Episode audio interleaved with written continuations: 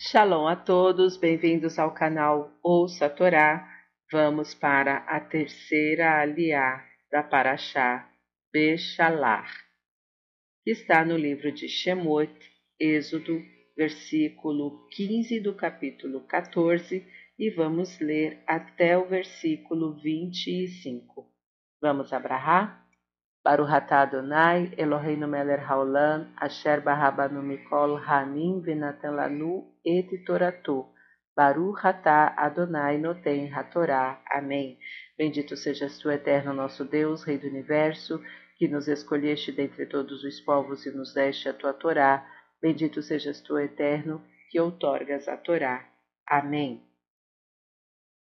E disse o Eterno a Moisés: Que clamas a mim?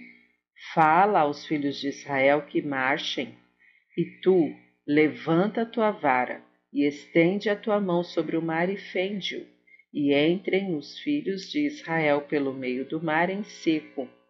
E eu, eis que fortaleço o coração dos egípcios, e entrarão atrás deles, e glorificar-me-ei ante o Faraó e todo o seu exército, seus carros e seus cavaleiros, e saberão os egípcios que eu sou eterno, quando me tiver glorificado ante o Faraó, seus carros e seus cavaleiros.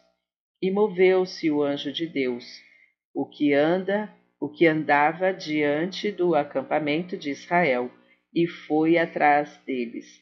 E moveu-se a coluna de nuvem de fronte deles, e pôs-se atrás deles, e pôs-se entre o acampamento dos egípcios e o acampamento de Israel. E foi a nuvem e a escuridão para os egípcios. Iluminou a coluna de fogo a Israel à noite, e não se aproximaram um do outro toda a noite. E estendeu Moisés sua mão sobre o mar e levou o eterno mar como com um vento forte oriental toda a noite e fez do mar terra seca, e foram divididas as águas, e entraram os filhos de Israel no meio do mar em seco, e as águas foram para eles como muralha à sua direita e à sua esquerda, e os egípcios os perseguiram e entraram atrás deles todos os cavalos do Faraó, seus carros e seus cavaleiros no meio do mar.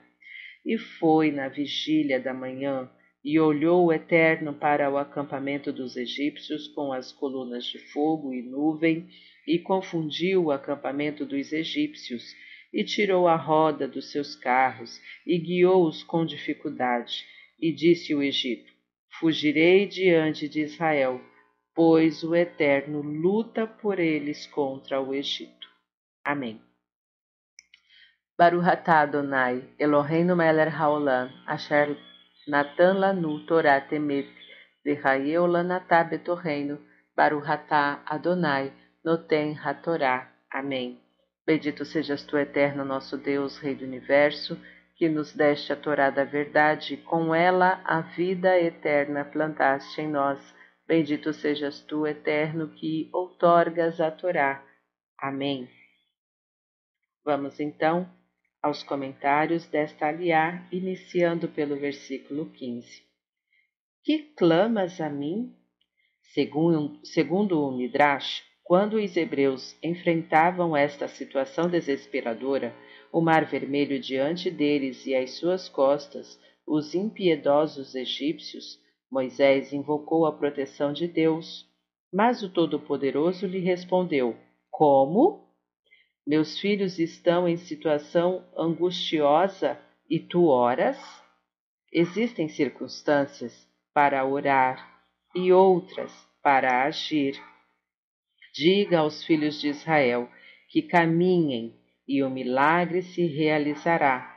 Durante os últimos dois mil anos, podemos dizer que Deus não respondeu às infinitas preces do povo judeu quanto ao retorno à Terra Santa, até que este decidiu pôr mãos à obra, agir, para conseguir a conquista do país que lhes pertence e criar o Estado de Israel.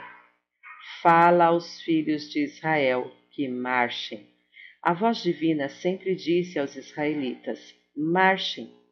Que se encontre perante vós o Mar Vermelho, as perseguições antigas ou a intolerância moderna, marchem, progridam, avancem sempre para diante, não olhem para trás, onde jazem em suas ruínas os povos que os perseguiram, mas olhem para diante, onde se abrem em sua imortal grandeza os magníficos horizontes do futuro da humanidade.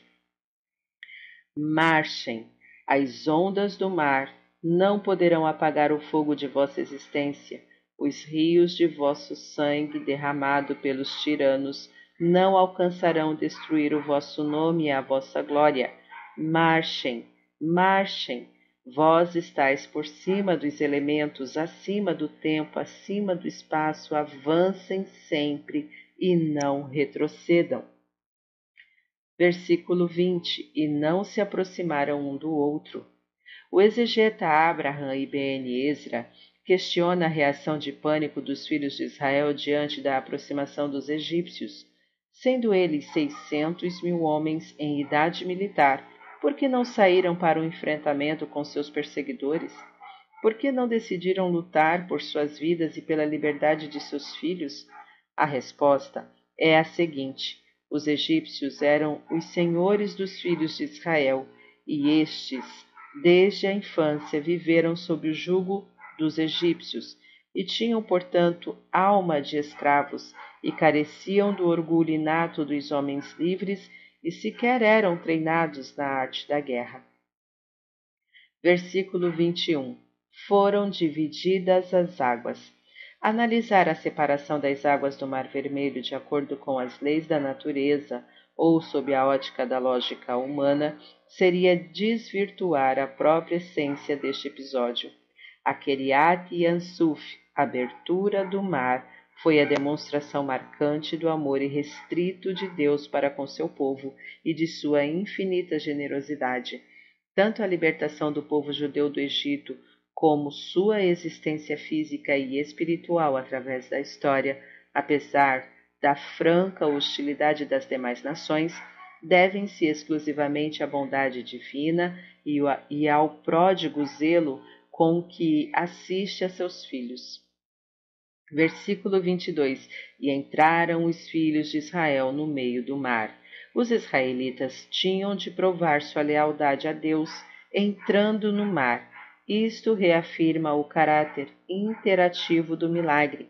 Em vez de ficarem paralisados pelo pânico e pelo medo, eles deviam agir.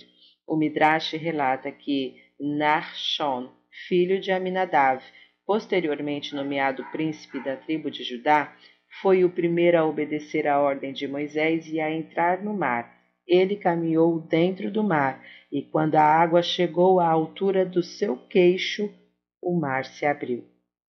Versículo 24. Vigília da manhã. A noite se divide em três partes e esta é a terceira e última.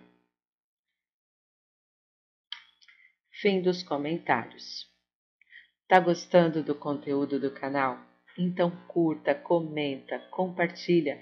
Se não está inscrito ainda, se inscreve, ativa o sininho Fica por dentro de todas as novidades do canal e nos ajuda a crescer e alcançar mais pessoas com essa maravilhosa mensagem.